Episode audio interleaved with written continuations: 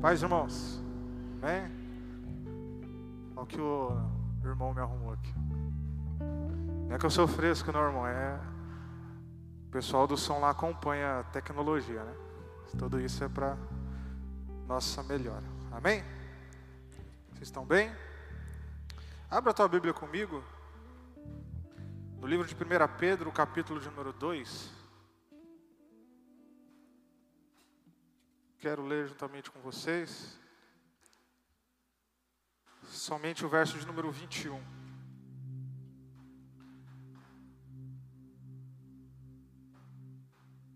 Primeira carta de Pedro, o capítulo é o 2, o verso de número 21.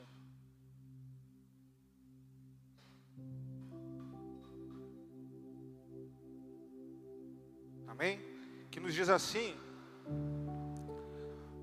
porque para isto sois chamados, pois também Cristo padeceu por todos nós, deixando-nos o exemplo para que nós viemos seguir todos os seus passos ou as suas pisadas. Somente esse versículo. Irmãos, eu estou muito feliz de estar aqui nessa noite fazia o Danilo, que é o cara que marca né, todas as, as pregações, mas faz um, um bom tempo que a gente não se reúne.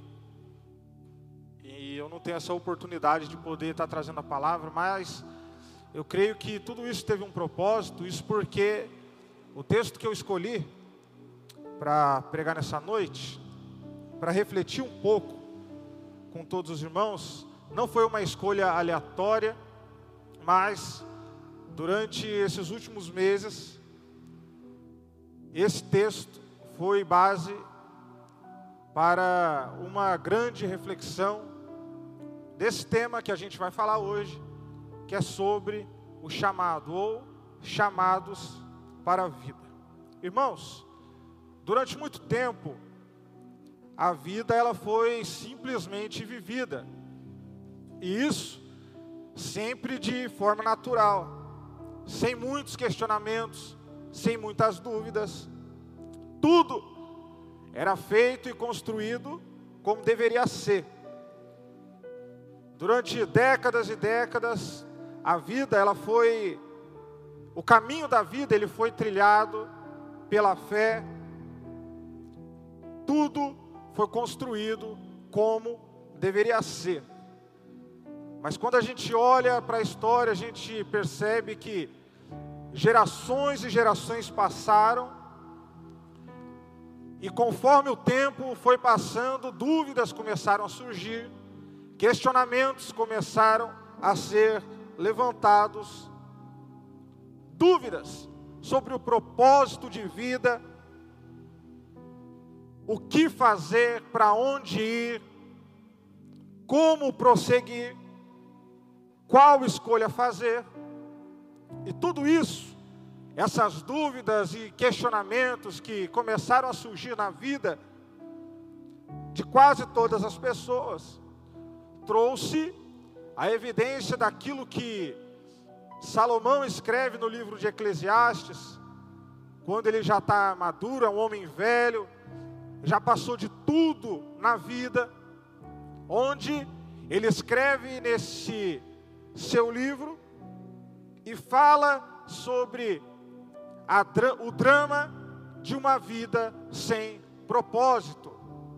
Salomão ele trata a respeito disso, sobre sobre esse medo de viver, medo de dar o, o próximo passo ou de não saber qual passo dar. Salomão ele trata sobre isso nesse livro. Ele fala muito sobre esse drama, e eu repito, de viver uma vida sem propósito. E diante de nós está uma multidão de gente agonizando, desejando morte, vivendo esse drama de uma vida sem rumo, de uma vida no escuro, aonde não se sabe qual, qual passo se deve dar, e quando menos se espera, e eu falo com propriedade porque eu vejo isso quase todos os dias, a notícia que se chega é de alguém que desistiu da vida e deixou uma simples carta anunciando que a motivação para aquele ato, que a motivação para tudo isso foi a falta de um propósito na vida. Uma vida totalmente sem sentido, uma vida com a falta desse sentimento de ter um chamado. Até mesmo no meio da comunidade chamada evangélica, existem milhares e milhares de pessoas desesperadas, totalmente desesperadas, recorrendo a todo tipo de referência, procurando o auxílio, procurando uma direção a ser tomada. Milhares e milhares de pessoas que ouvem a palavra todos os dias e ainda assim recorrem desesperadamente aos coaches, aos influencers, aos líderes famosos, recorrem a esses dizendo: pelo amor de Deus, me mostra o caminho que eu devo seguir. Pelo amor de Deus, me direciona para algo, porque eu não sei o que fazer. Me direciona para algo, porque eu não sei para onde ir. Eu não sei qual é o meu propósito de vida. Eu não sei qual é o meu chamado. Pessoas que recorrem a todo tipo de gente, procurando uma ajuda para enxergar o caminho que se deve seguir. Pessoas gritando, dizendo: tire essa venda dos meus olhos, porque eu preciso ver, eu preciso tomar uma direção. E como eu disse, nesses últimos meses, eu refleti muito a respeito desse tema, principalmente depois de um dia em que a minha esposa me perguntou: qual é o seu propósito de vida, o que você quer fazer, para onde você quer ir. Eu parei desde então e comecei a refletir a respeito desse assunto. E não, por, e não parei por aí, o susto veio depois, pois eu questionei diversas e diversas pessoas em várias áreas diferentes e perguntei: qual é o seu propósito de vida? Para onde você quer ir? Que rumo você está tomando em sua vida? E nessa pesquisa, o susto me veio porque 90% das pessoas que eu questionei qual é o seu propósito de vida, a maioria delas me respondeu: eu não sei. Eu simplesmente estou vivendo sem saber para onde ir, sem saber qual é o meu propósito, sem saber qual é o meu chamado. Isso é algo tão real que se eu perguntar a cada um que está aqui sentado nessa noite me ouvindo, qual é o seu propósito de vida? Se eu fizer essa pergunta para cada um de vocês, e quando eu digo propósito de vida, eu não falo daquelas metas que a gente coloca todo final de ano por emoção, aquelas metas de que no próximo ano a gente vai, vai ficar fitness, de que no próximo ano a gente vai terminar o curso que a gente parou, de que no próximo ano a gente vai terminar de ler o livro que a gente parou de ler. Eu não estou falando dessas metas que podem ser chamadas de emotivas, mas quando eu te pergunto qual é o seu propósito de vida, eu tenho a certeza que a maioria dos que aqui estão, ao serem indagados dessa forma, não tem uma resposta direta e sincera, dizendo: o meu propósito de vida é esse. A maioria de nós fica sem resposta quando somos encurralados por essa pergunta. Ou quando a gente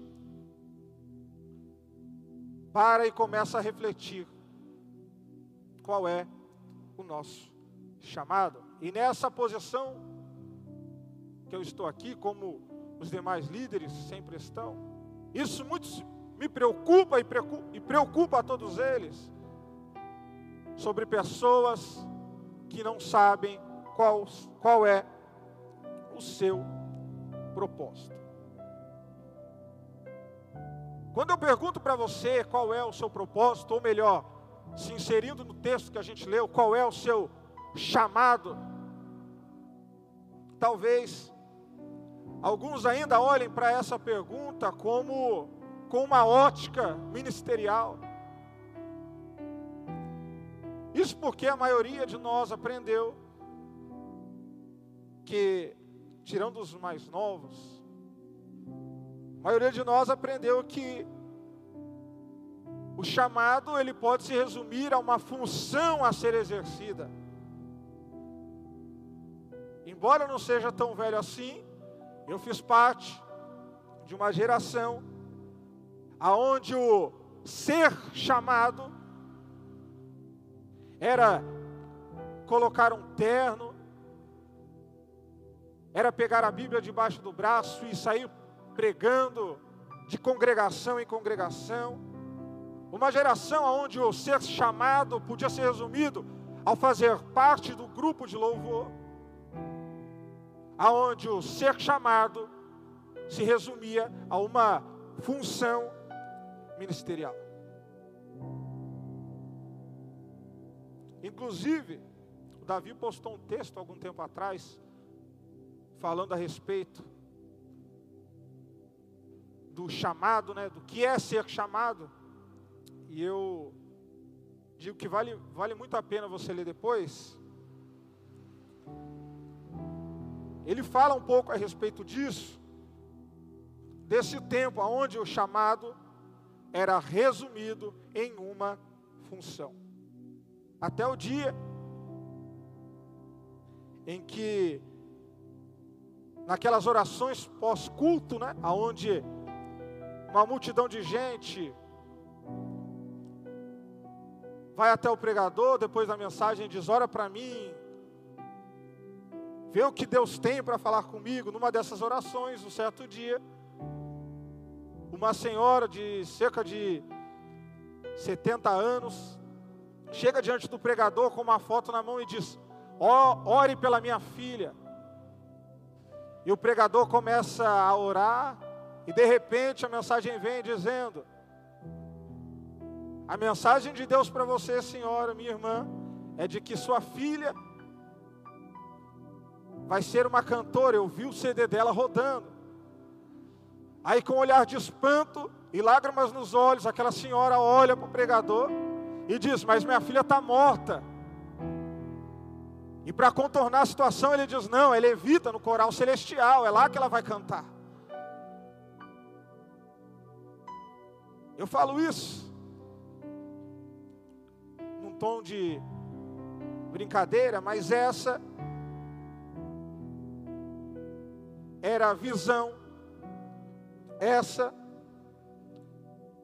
era a percepção de muitos, ainda como é hoje, de que o chamado se resume em algo a ser feito. Eu estou contando isso porque a falta de percepção do que é ser chamado ainda vive no meio de nós, no meio da igreja. Isso porque a religião ensinou assim.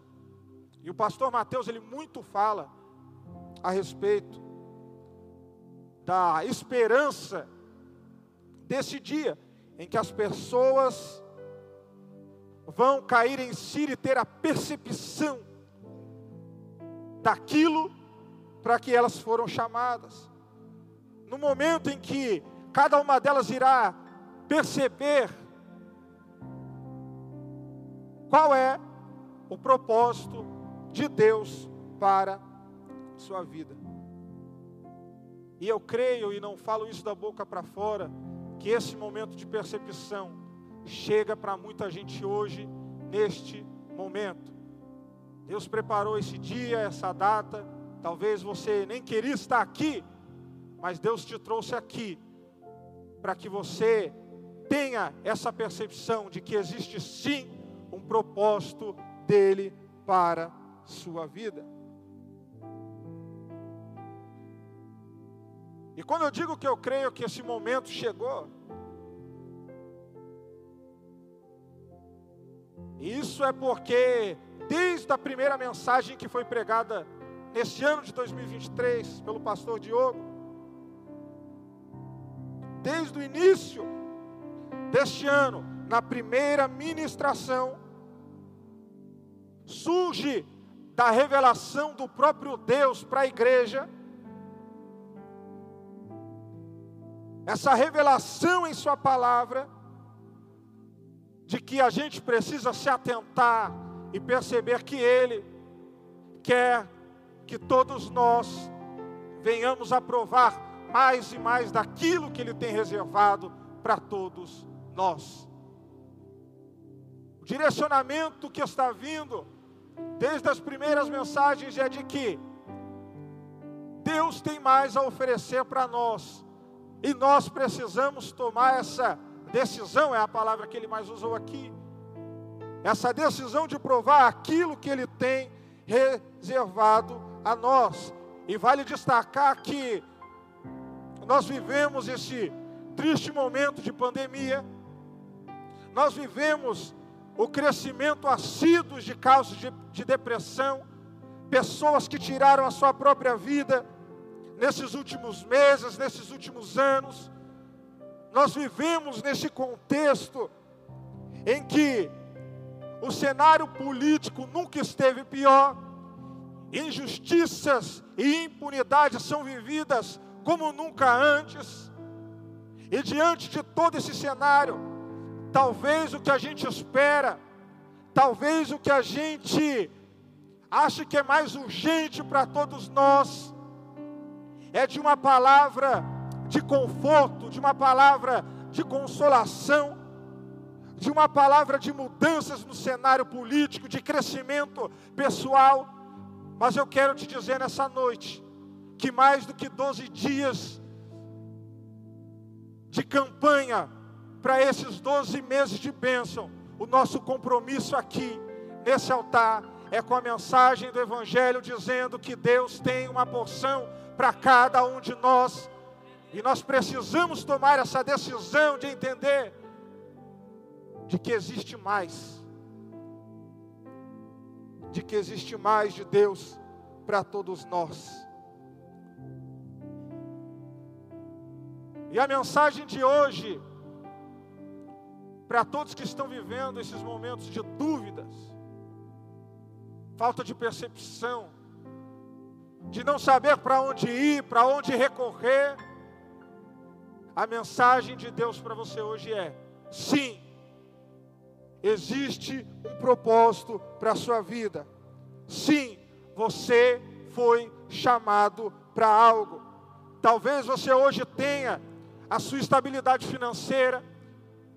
Talvez hoje você viva uma vida onde aos finais de semana a família se reúne para almoçar. Um cenário onde você diga: Eu estou bem financeiramente, estou bem no meu relacionamento. Mas talvez diante de toda essa realidade, você ainda esteja vivendo esse drama de uma vida sem propósito, ou trazendo para nós como igreja, talvez você até exerça uma função ministerial, e ainda ande cheio de dúvidas, dizendo: Senhor, me ajuda, abra os meus olhos, pois eu não sei para onde ir. A mensagem de Jesus para você hoje é: você tem um chamado, e esse chamado é um chamado para a vida.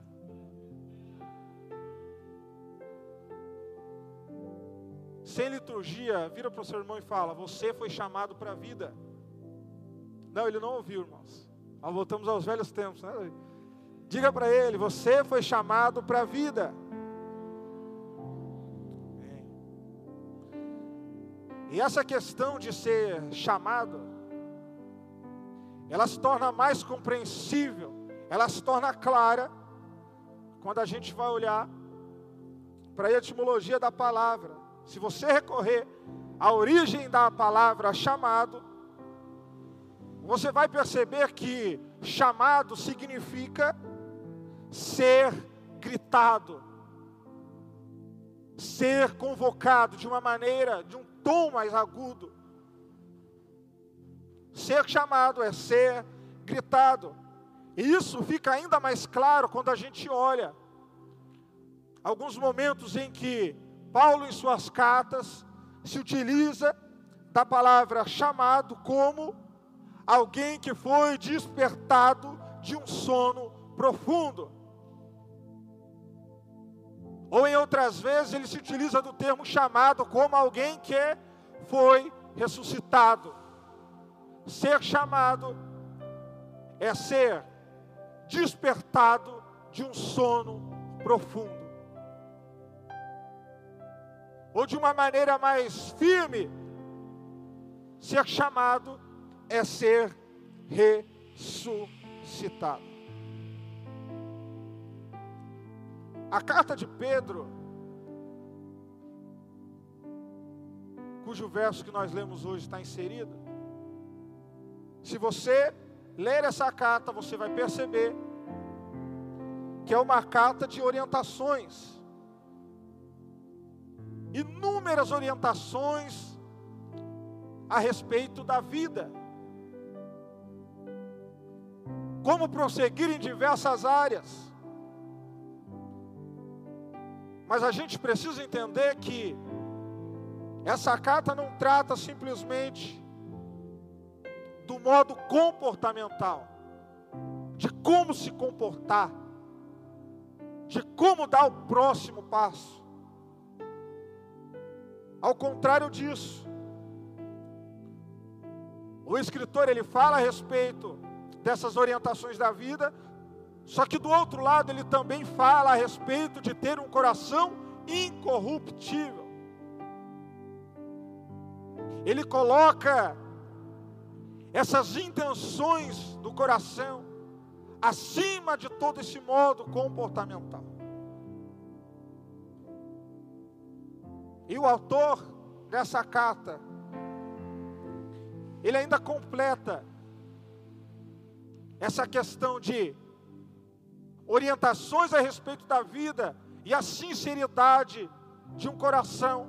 Ele completa isso nesse verso que a gente leu, onde ele diz que nós fomos chamados, ou seja, despertados de um sono profundo, como você está sendo agora, para seguir as pisadas de Jesus. É o verso de número 21 que nós lemos: Porque para isto sois chamados, pois também Cristo padeceu por nós, deixando-nos o exemplo para que nós sigamos os seus passos. E quando eu leio os evangelhos, esse chamado para a vida, ele se torna mais claro, porque eu percebo eu observo que durante todo o ministério de Jesus, poucas foram as vezes que ele entrou num templo. Durante o ministério de Jesus, poucas são as vezes em que ele participa de uma, de uma reunião na sinagoga, no meio de toda a elite religiosa que dizia: Nós sabemos, nós entendemos, nós compreendemos as Escrituras. Ao contrário disso, a maior parte do ministério de Jesus é exercida nos becos e vielas, é exercida nos lugares aonde ninguém quer ir, aonde ninguém tá, quer estar. O ministério de Jesus é exercido à beira da praia. O compromisso de Jesus sempre foi com a vida relacional. Escute isso. O nosso culto, ele é feito no próximo. O nosso culto é feito no próximo. É por isso que Pedro diz: nós fomos despertados, ressuscitados para trilhar os passos de Jesus. Isto é, o nosso chamado, o nosso propósito de vida é para refletir Cristo na nossa vida cotidiana. O nosso chamado, o nosso propósito de vida é para que todos possam ver Cristo refletindo em nós.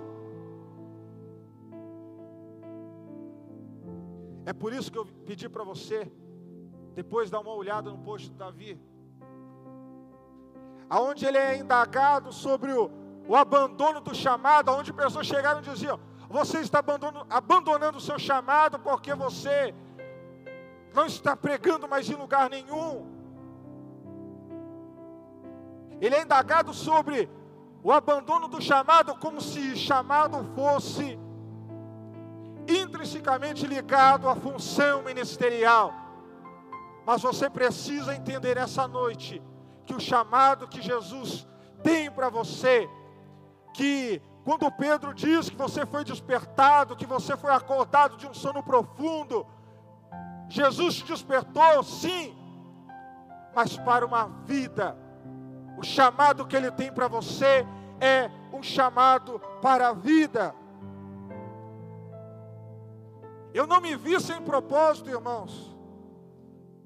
Quando eu parei de viajar de cidade em cidade, pregando de congregação em congregação, não. Eu não me vi afastado do chamado no qual Jesus tem para mim. Quando eu fiquei cerca de seis meses fora do Brasil sem pisar num templo, eu não me vi longe do meu chamado aí. Eu não me vi longe do meu chamado. Quando depois de uma pregação, um, pre... um, pastor me chamou e disse: Olha, aqui não se prega isso, nosso compromisso é com a doutrina que a gente tem, não. Eu não me vi me afastado do chamado de Cristo para mim em nenhum desses momentos, ao contrário, eu me vi afastado do chamado de Deus, daquilo que Ele colocou como propósito na minha vida. No dia que minha esposa olhou para mim e disse: Você não vê o quanto nós estamos nos afastando. Eu me vi afastado do chamado de Deus durante a briga de trânsito. Eu me vi afastado longe do chamado de Deus para a minha vida, quando no fim de ano eu estava comprando roupa para comemorar, para passar o Natal e o Ano Novo, enquanto em contrapartida eu olhava para alguém do meu lado com um olhar de indiferença. Quando no semáforo eu olhava para aquele necessitado com um olhar de diferença, ei, você precisa entender que o chamado de Deus para você é um chamado para a vida. O que Deus tem para você, o propósito dele para a sua vida é no cotidiano. Você foi despertado para isso. Você foi chamado para isso.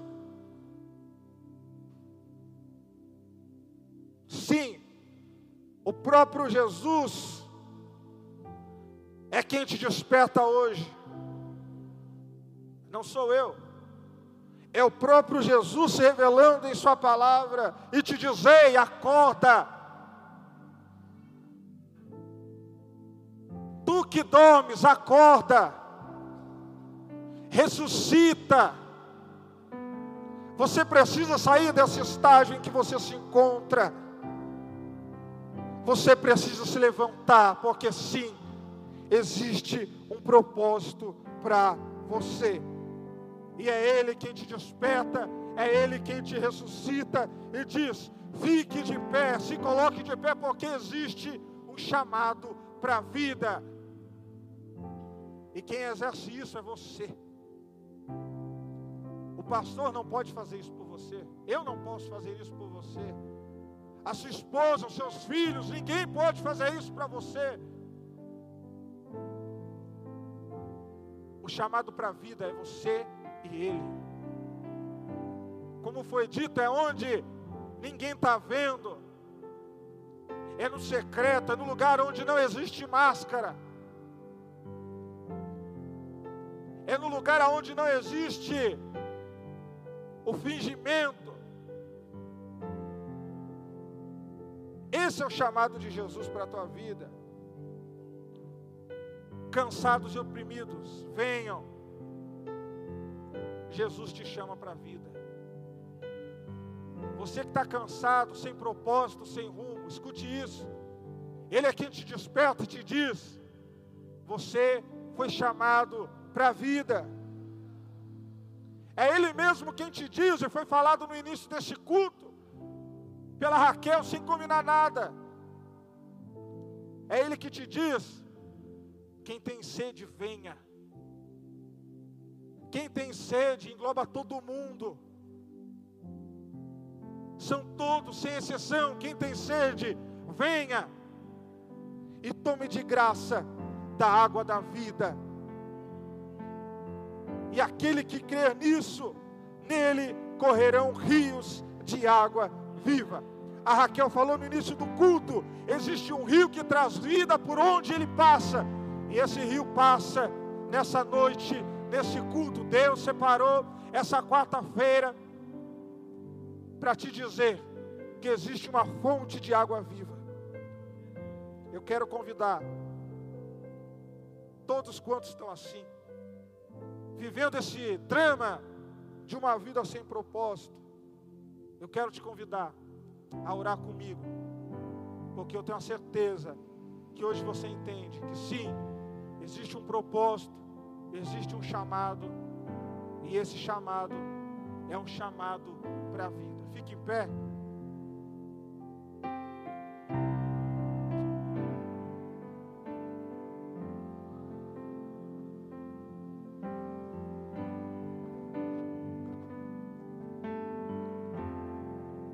Feche seus olhos.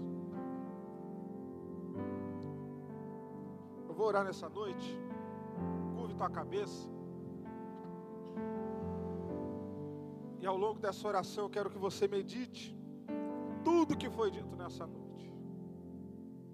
Da revelação do próprio Jesus a todos nós através da sua palavra dizendo que existe águas águas Existem rios de água viva que são capazes de gerar vida sobre a morte. Jesus, nós oramos aqui nessa noite. Nós estamos reunidos, Senhor, e ouvimos a tua palavra, não a minha, é a tua palavra, Senhor, que nos convida a tomar, ó Deus, essa decisão mas uma decisão que não é explícita, uma decisão, Senhor, no secreto, aonde ninguém pode ver essa decisão, Senhor, de crer que o Senhor tem sim essa água, esse chamado, ó Deus, para a vida. Nós oramos a Ti nessa noite, Senhor, e do outro lado, nós entendemos que o Senhor quer se revelar a cada vez mais a todos nós. Os momentos, ó Deus, são difíceis. Ó Deus, quando a gente olha para os índices, Senhor, de pessoas que se encontram sem rumo, sem expectativa de vida, pessoas, ó Deus, que se entregam à morte, pessoas, ó Deus, que tem uma família, pessoas que têm sua vida financeira estável, Senhor, mas que ainda assim vivem esse drama, Senhor, essa agonia, numa consciência, Senhor, acusadora, dizendo que não existe propósito, dizendo que a morte é a solução, mas o Senhor nos trouxe aqui, através da Sua palavra, ó Deus, que penetra no mais fundo da alma e do coração, que é capaz, ó Deus, de discernir todos os pensamentos. Essa mesma palavra nos alcança hoje e nos convida a tomar esse passo de fé esse passo, ó Deus, de crer que existe esse chamado e que esse chamado, ó Deus, precisa ser exercido agora. Nos desperta, Senhor. Nos ressuscita uma vez mais, pela tua graça e pela tua misericórdia, no nome de Jesus.